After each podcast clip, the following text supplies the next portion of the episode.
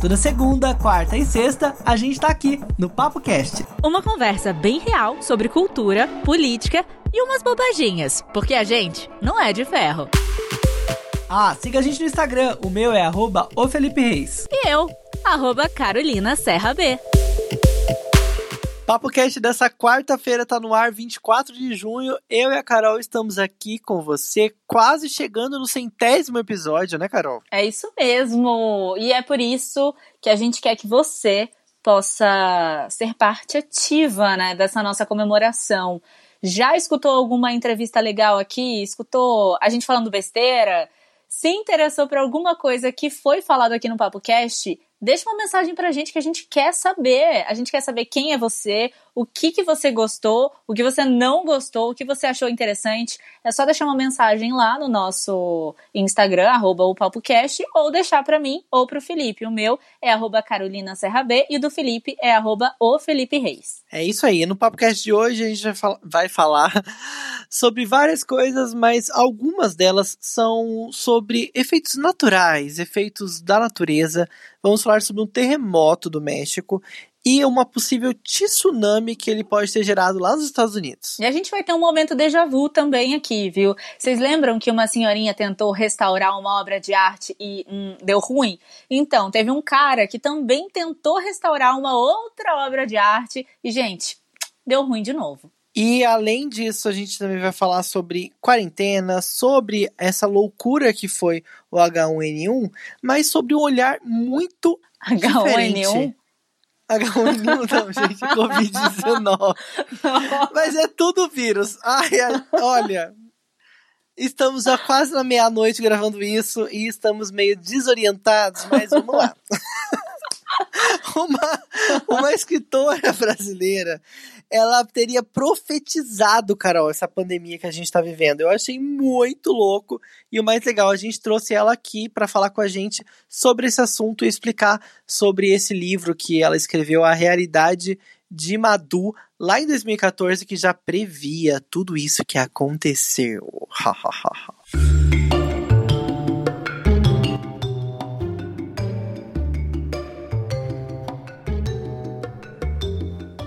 estão lembrados daquela história da senhorinha espanhola que tentou é, restaurar uma obra de arte, né, um, um quadro, e fez completamente o oposto do que era para fazer. Tem alguns anos isso, você lembra, né, Felipe? Eu lembro, inclusive, era um quadro clássico de Jesus, né, numa igreja, e aí o Jesus estava todo meio, é, meio quase que realista, né, uma pintura meio realista, e aí essa senhorinha transformou Jesus num desenho animado, praticamente, né, naquela época. Mas eu acho Isso que... foi em 2012, eu acho. Eu acho que esse ainda é outro. Esse que você falou, acho que é outro do que eu tô pensando. São vários casos, na verdade, que isso aconteceram. As pessoas têm alma de artista, mas o talento não veio, né? E isso aconteceu mais uma vez também na Espanha, um colecionador de arte, ele ficou surpreso com a restauração que foi muito, mas muito mal feita de uma, uma, uma pintura que é barroca, do Bartolomé Seba Esteban Murilo.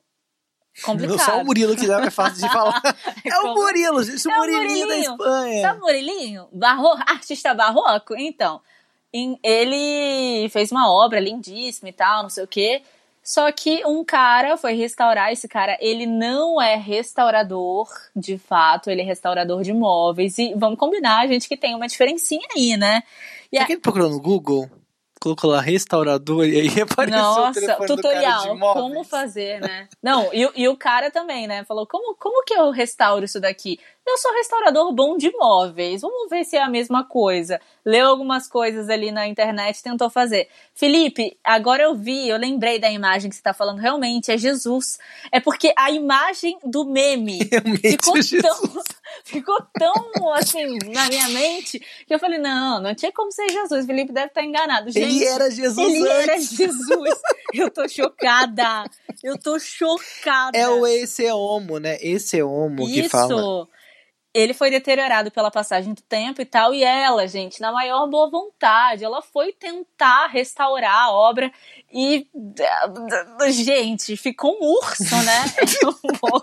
de urso. O personagem boca, desenho animado. Uma boca meio tortinha assim. Enfim, não, não deu, não, não rolou. E isso abriu uma possibilidade do pessoal lá na Espanha é, falar, dialogar mais sobre o fato de que os restauradores eles precisam ser padronizados, precisa ter uma legislação que parece que lá não tem para que haja, para que tenha mais um, um, um uma regra, uma regra né? Porque, é, nesse, nesse aspecto. Porque se todo mundo pode restaurar a obra, gente, elas se, elas se deterioram com o tempo, fato precisa de alguém para dar uns retoques e tal. Mas se todo mundo for assim como esses dois, não vai ter obra que vai resistir.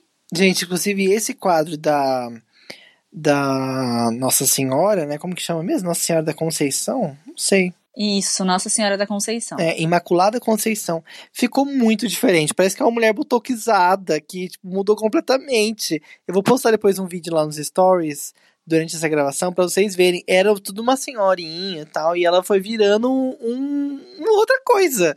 Então, assim, realmente precisa regulamentar, porque se deixar na mão desse povo doido para restaurar a obra, Deus do céu, o negócio vai virar uma loucura. E ainda tá rolando aí um boato de que esse tal colecionador, ele tinha pedido para esse tal restaurador também dá uma limpadinha no quadro. Ah, você dá uma limpadinha assim, você, sei lá, se tiver faltando um pedacinho do cabelo, você põe aqui e tal. E o cara modificou completamente. E, enfim, parece, ao que tudo indica, que essa obra não é uma obra original, era uma cópia da obra original. Mas sendo sim ou sendo não, essa regula regulamentação aí precisa ser vista com urgência. Carol, os Estados Unidos emitiam um alerta de tsunami depois de um terremoto que atingiu o México. O terremoto ele aconteceu lá no estado de Oaxaca e ele chegou a uma magnitude de 7.4 na escala Richter, que eu acho que é bastante, né? Pelo menos assim. Muito. Mim, todo, todo, terremoto é muita coisa. Não, mas é muito. A gente já não tá acostumado com essas coisas, né? Porque da, da escala, o máximo que você pode chegar na escala Richter é Tô pesquisando, tá? Só um minutinho. Só um momento, gente, vou verificar aqui. oh, não, mas é sério. Eu, eu tô vagamente lembrando das minhas aulas de geografia. Você. O máximo dessa escala. Ainda tô pesquisando, a internet tá ruim, meu Deus. o máximo dessa escala é 9. Mentira. Tá escrito aqui no UOL Educação. 9 não é o ponto máximo da escala. Mas já faz um estrago imenso. Eu acho que nunca teve um, um um. Vai até 10, vai até 10. Vai até 10, né? Mas assim. É, é extremamente raro, desconhecido. Um é, 10. então, não. não... A, o, o de 9 a 9,9 acontece resi... um a cada 20 Sim, anos. Sim, já registrou. Inclusive nos Estados Unidos, tô, tô, tô lendo aqui, eles já registraram pelo menos três terremotos de maior magnitude de 9.5. Então, por isso, olha, nossa, gente, a gente é um roteiro aberto, a gente vai aprendendo todo dia, né? Meu Deus, santo. Durante a gravação, a gente tá aprendendo. santo seja o Pai. por isso que atualmente é, eles falam que a escala Richter ela tem que ser aberta, né? Não existe, por exemplo, quando eu estudei, de fato, eu lembrava que o 7 era tipo, meu Deus, é uma coisa master e tal. E vendo aqui, a gente já sabe que os Estados Unidos já registram, então, alguns aí de 9,5 e que pode ser que algumas regiões po possam registrar ainda mais. Então, é uma escala que ela está em constante mudança. O que é horrível pra gente, né? Porque existem as placas tectônicas, ai meu Deus, estou puxando da memória, tá? Existem as placas tectônicas e elas dançam, né? E aí existem Sim, momentos. É, que ser um pouco mais poética. Mas é, existem regiões em que esses movimentos acontecem mais. E, enfim, sabendo disso, então, é perigo, né? Perigo. Ainda mais sabendo que a gente tá no meio de uma pandemia, uma coisa louca acontecendo, vai que. É, gente, Deus do céu. E ainda com relação a esse, esse terremoto, ele poderia desencadear é, ondas muito perigosas, né? Que eles levantaram lá de até 3 metros de altura, que para mim isso é muita coisa, mas pode chegar até mais do que isso. E ainda o governador lá desse estado, o Alejandro Murat, ele falou que pelo menos uma pessoa morreu e outra ficou ferida por conta desse terremoto. Então, assim, não foi uma coisa muito gigantesca, mas ainda podem é, ocorrer reflexos, né? Porque a gente sabe é. que o é. terremoto ele chega, mas ele tem depois os reflexos através de tsunami, através de outros mini terremotos, essas coisas, né? É que a gente aqui no Brasil, graças a Deus, não lida muito com isso, né? Não chama, então, Felipe, gente... pelo amor de Deus. não, mas aqui é. A, a, é mais tranquilo mesmo. Só que quando a gente fala ah, em sete, ah, em seis, não sei o quê, depende também da estrutura da cidade para receber esse, esse tipo de terremoto, né? Porque, por exemplo, tá aqui tá a gente né? não tá preparado para receber nada, nem nem o 3. Não, né? nem uma pelada de futebol a gente tá a gente tá recebendo ultimamente, né? Imagina só que, sei lá, no, se isso acontecesse no Japão e tal, todos aqueles prédios que existem aquelas molas, eles já estão mais preparados para isso. Então, dependendo da região, pode ter causado um grande impacto. Você sabe que a gente tem vulcão aqui no Brasil? E sabia também tem uma cidade, eu acho que é uma cidade mineira, que tem uma falha tectônica e que ocorre mini terremotos? Eu acho que fica em Minas. É? Tenho quase certeza. Eu vi um documentário, alguém falando sobre isso, só que eu não lembro onde é a cidade, gente. Se você está ouvindo a gente e você mora perto dessa cidade e eu tô errando feio, me fala. Porque eu sei que tem uma cidade que tem uma falha tectônica aqui no Brasil, que às vezes pode rolar uns mini terremotos. Olha que loucura, eu sei que Poços de Caldas tem, né, o vulcão lá, mas que nunca entrou em erupção, ou, tipo, ele tá ali inativo. Mas a gente espera que, gente, nada aconteça, tá? Só que tem outra coisa acontecendo muito louca por aí, né? Que tá vindo pro Brasil. Ai, meu Deus. Uma chuva? Seria uma chuva? É uma Seria chuva, uma tempestade? Uma, uma loucura, é o dilúvio. E não é uma chuva normal, não é uma chuva de água, não é uma chuva de gelo, oh, é uma Deus. chuva do quê? Será o Superman? Não. É uma chuva de gafanhotos. É muito bíblico isso, gente. É muito bíblico. É muito sete. O sete. Como chama? O que, que significa? Eu não sei, porque eu não sou dessa parte, né, desse assunto de igreja. Mas assim, você pode me falar, porque o Felipe já fez revelações bombásticas que mudaram a história da minha humanidade. Você lembra, né? Quando a gente foi comer um sanduba que você me explicou lá a briga Sobre de quem. Não, não, não, não precisa falar. Não precisa falar, não precisa falar, tá? e aí, é... explica pra gente o que, que, por que essa relação bíblica com os gafanhotos? Porque a Bíblia, gente, tem as pragas do Egito, né? São sete pragas do Egito. E tem várias, tipo, os, os primogênitos iriam morrer, todos os primogênitos do Egito Ai. inteiro. Chuva de sangue, tem muita coisa, porque Deus do Antigo Testamento era um Deus furioso, né? Então ele mandou várias coisas lá, Mas ele o mandou, povo tava desagradando a ele. Ele mandou para depois, tipo, para eliminar o joio do trigo, isso eu lembro para eliminar essas coisas, essas pessoas que eram ruins e depois começar um mundo novo, um mundo de pessoas que Na verdade, meio que era para provar que ele, ele era, era Deus mesmo. Hum. É tipo assim, porque, ai, gente, eu não quero ser raso. Desculpa se você que tá ouvindo é um teólogo. Mas a gente errou o na que eu me lembro da escola dominical. Também. O que eu me lembro da escola dominical é que é, Deus ele falava através de Moisés, né? E o rei não queria aceitar que era para o, o rei. Deus queria que o rei, o rei liberasse o povo para ir com Moisés. Hum. para encontrar ir para outra terra, né? A Terra Prometida. Hum. Inclusive tem a novela da Record, né? com esse nome. Tem. E aí o rei não queria liberar o povo. Aí Deus falou assim. Aí Moisés falava: então Deus vai te dar vários sinais de que Deus está comigo e que é para acontecer isso. E aí ele falava, vai acontecer tal coisa, e acontecia. Vai acontecer tal coisa, acontecia. É tipo isso, pelo que eu me lembro, tá? Posso estar totalmente errado. E aí, então, a chuva de, de insetos está inserida nessas coisas que Deus mandava para para saberem da grandeza dele. Quase certeza que tá. a gente aqui tá. Tá. Tá, nossa, desinformação. Gente, por favor, acredite na gente, siga até o final. Vai melhorar. vai melhorar, tá? É porque hoje a gente tá gravando muito tarde. É. E aí o neurônio já não tá legal, já não sabe. Mas enfim. Mas a gente tá falando aqui de uma coisa real, né, Carol? A, gente tá, a gente ficou falando de coisa bíblica, mas a gente tá falando de uma notícia de agora. Sim. De, do dia 23 de junho, de terça-feira. Porque o que, que aconteceu? Esses insetos, esses gafanhotos, eles passaram, eles estão dando um tour, estão falando, nossa, tá todo mundo em casa, vou sair por aí. Eles já passaram pelo Paraguai, pela Argentina e eles estão destruindo plantações de milho. E segundo a SOMAR, a meteorologia, né, que não é isso, eles não trabalham a meteorologia e tal. Isso. Há uma probabilidade da chegada ao estado ao, ao, país ser pequena, mas ainda é prevista para os próximos dias. E Principalmente aí, lá no Rio Grande do Sul, né? Exatamente, que faz fronteira, que está ali. E aí tá todo mundo meio que preocupado, né? Primeiro que tem algumas pessoas que ficam meio é, chocadas, meio, sabe, bitoladas com essas com essas analogias aí com a Bíblia, e tem gente que tá preocupada com a sua própria plantação, se pode acontecer alguma coisa.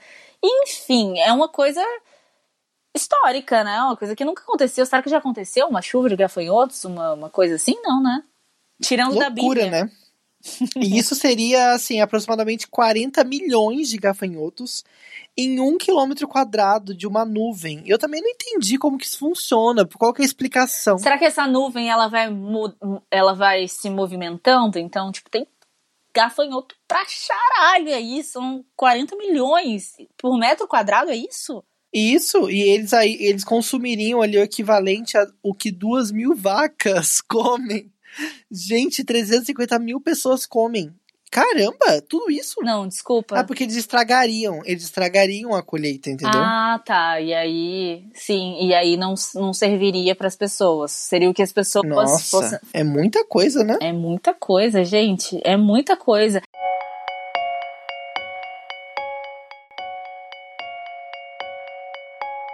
E aí, a gente começa a fazer essas analogias loucas que a gente já tá fazendo aqui. Algumas pessoas ficam pensando, meu Deus, mas será que isso pode acontecer? Já que a gente tá numa pandemia e nunca que você assistiu um filme que um cara usava um oxigênio, você pudesse fazer uma relação com sua vida, e hoje em dia você já faz.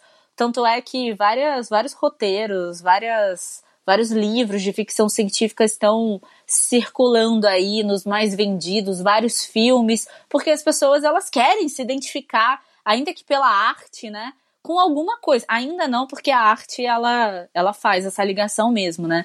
As pessoas querem descobrir e tentar, sei lá, tentar viver de uma forma confortável vendo aquilo, né? E é por isso que teve um livro que tá todo mundo falando sobre e compartilhando. Viralizou, né? Uhum, e compartilhando especificamente uma página desse livro que sintetiza um pouco, ou deixa a gente confortável, ou não, do que do momento que a gente está vivendo.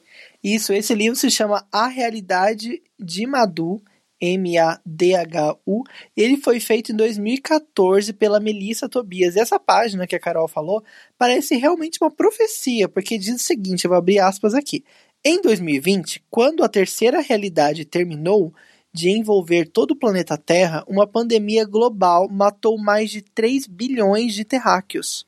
Foi um momento muito caótico que durou dois anos. Foi uma pandemia viral psicossomática que penetrava somente em corpos incompatíveis com a vibração do amor ao próximo. Não havia para onde fugir. É até de arrepiar, né? Meu Deus, isso é muito louco. E existem algumas religiões, algumas, algumas filosofias que acreditam muito nisso. E vem muito ao encontro do que ela falou. Então, quando eu li, eu falei, caracoles, mané. Porque tem até um documentário, A Data Limite, de Chico Xavier. Eu não sei se você já assistiu, Felipe. Porque... Não. Não, é. Imaginei. Mas, é... assiste. É muito legal porque o Chico Xavier falou até que agora sou eu falando sobre a minha religião. Agora eu tô confortável. Quer dizer, se você também é espírita, você se eu falar alguma coisa errada, você pode escrever pra gente. É, ele fala sobre isso, né? Que alguma coisa vai acontecer e também fala sobre uma possível terceira guerra mundial e que 2020 era um ponto master, era a data limite para saber se a gente ia de alguma forma evoluir. E aí é muito chocante, porque a pandemia está acontecendo agora e, e, e, sei lá, aqui o reflexo também dessa, dessa obra literária da, da Melissa. Então é muito legal a gente falar sobre isso, saber se ela se inspirou em alguma religião ou não, como é que foi esse processo todo, né? Bem-vinda, Melissa. Muito obrigada por ter aceito o nosso convite de participar aqui do Papo Cast para falar um pouquinho mais sobre o seu trabalho. Olá, Carol, Felipe. Muito legal estar aqui com vocês no Papo Cast. Obrigada pelo convite para que eu possa falar um pouco do meu livro A Realidade Madu, que fala muito sobre esse momento que estamos vivendo agora no, no mundo. Melissa, eu já quero fazer a primeira pergunta, porque a gente sabe que seu livro foi publicado em 2014. E qual foi sua reação ao descobrir que a sua inspiração, tudo que você escreveu, realmente era parecido com a realidade que a gente está vivendo agora em 2020? E como você chegou para criar esse universo? De onde surgiu tudo isso? Então, como eu escrevi a realidade de Madu há muitos anos atrás, eu nem me lembrava que eu havia citado uma pandemia viral em 2020 como o início, né, de uma mudança planetária.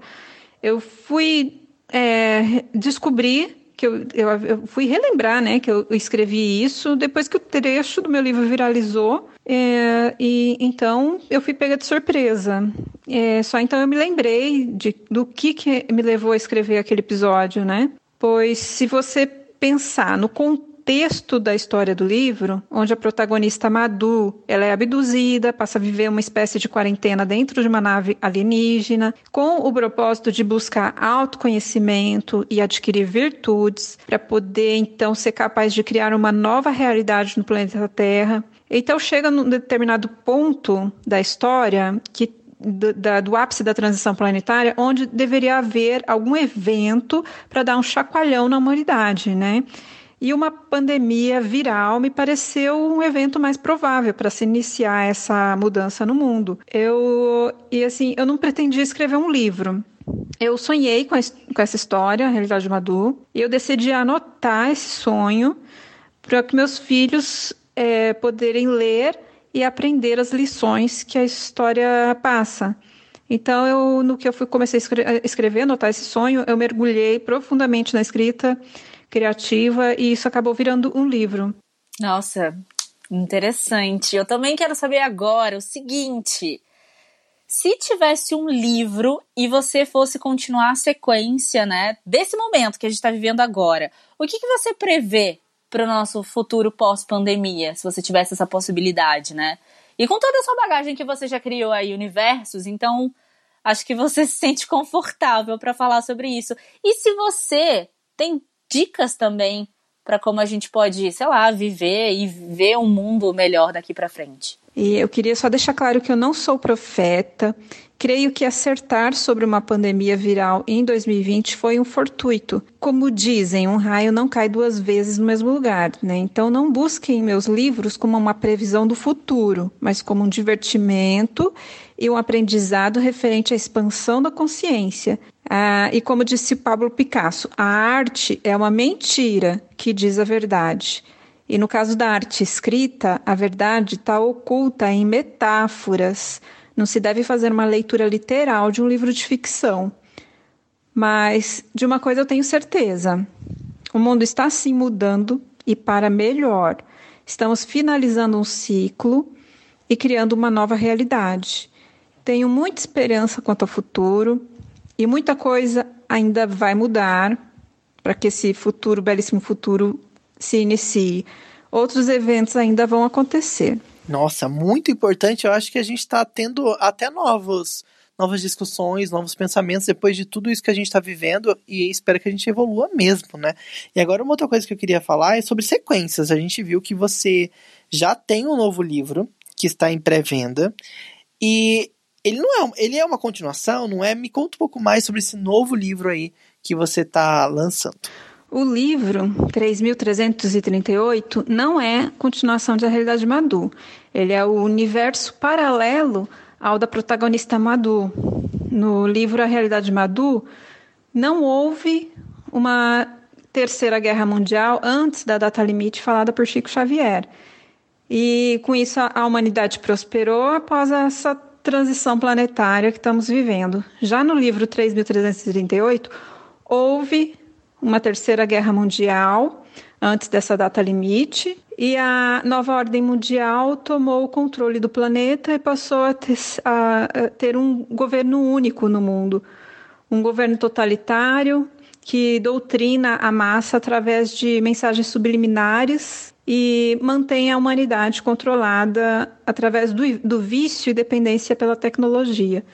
É uma realidade, então, paralela à nossa. É uma realidade que escapamos, assim, por muito pouco. Para quem quiser saber mais sobre meus livros e meu trabalho, pode me seguir no meu canal do YouTube, Melissa Tobias, também no meu Instagram, Melissa Tobias. É, meus livros estão disponíveis na Amazon e em outras lojas também online. É, queria agradecer de coração a atenção de todos, que a fonte primordial de amor esteja sempre guiando vocês. Namastê. Melissa, muito obrigada pela sua participação. Eu estou muito curiosa para ler o livro, eu ainda não li. E, Felipe, você sabe, né? Meu aniversário está chegando, a gente tá pulando aí os meses, dia 12 de agosto, dá tempo de você me mandar esse livro, se preparar. Eu acho que é uma boa, hein? Eu acho que é uma boa para dar de presente, para tentar, né, achar explicação na arte para o que a gente está vivendo. E quem sabe, como ela falou aqui também numa das respostas, né, é, esse sentimento de, numa das respostas não, que ela falou, que, que ela escreveu, que é, é você precisa estar nessa vibração do amor ao próximo. Será que a gente consegue fazer isso? Será que a gente consegue se colocar no lugar do outro, amar o próximo? São coisas que estão aí na história há séculos e que você teve, ó, mó tempão para fazer. Será que você consegue fazer agora? A gente está sendo cobrado, né? A verdade é essa, a gente está sendo cobrado e parece que se a gente não realmente não evoluir, não seguir, não melhorar, a gente vai ficar para trás, né? Independente, Independente, da pandemia, exatamente, né? de, exatamente. de vírus e tudo, a gente tem que sempre pensar na evolução, né? Infelizmente, muitas vezes a gente fica estagnado e parece que quando tudo isso aconteceu, toda essa mudança no planeta, parece que trouxe uma realidade na nossa cara, né? Jogou uma, tipo, oh, acorda, peraí, né? Exatamente, concordo plenamente. E aí, se você nunca parou para pensar sobre isso, talvez esse seja o seu marco zero para você começar uma nova realidade e tentar ser uma pessoa melhor. Não porque vai acontecer alguma coisa, não, é para você mesmo, para você e para todo mundo que tá aí à sua volta que convive com você. Gente, eu vou falar novamente aqui para você que pode ter esquecido, se empolgou aqui durante o podcast, foi uma, uma loucura, mas a gente aprendeu coisas juntos aqui. Para você participar do nosso PapoCast episódio número 100, que vai ser, vai ao ar na segunda-feira. Já é segunda-feira próxima, então dá tempo de você participar. Você vai lá no nosso Instagram, instagram.com/barra o PapoCast e vai mandar um direct, mandar um oi, falar de que cidade você ouve a gente, falar alguma coisa que é curiosidade, qualquer coisa, manda um sinal de fumaça lá que a gente vai adorar conhecer um pouco mais das histórias de vocês que ouvem a gente aqui todas as semanas. A gente está aqui sempre três vezes por semana e tem sempre um público fiel que está ouvindo a gente. E a gente quer também dar voz para vocês aí nesse episódio especial. Ai, que demais. Eu espero muito que vocês possam participar real, viu? Demais mesmo. E a gente vai ficando por aqui com todos os nossos equívocos, todas as nossas coisas loucas que falamos aqui. Dá um desconto, vai. Mas o bom é que a gente aprendeu, né? Aprendemos alguma coisa aqui no Papo de hoje. Ou aprendemos a desaprender, né? É sempre assim. A gente sempre dá um. Faz parte, a gente tá nessa construção. A gente tá nessa construção. Beijo, gente. A gente se ouve novamente na sexta e corre pro Instagram, hein? Tô esperando você. Ai, não esquece não de ver aquela obra que era Jesus e depois virou um meme. Não esquece. Que você vai relembrar aí. Tem Jesus e tem a mulher, né? A Nossa Senhora lá, não sei. Nossa Senhora da Conceição Imaculada. Nossa Senhora da Imaculada Conceição. Beijo, tchau. É Jesus também, também tem Jesus.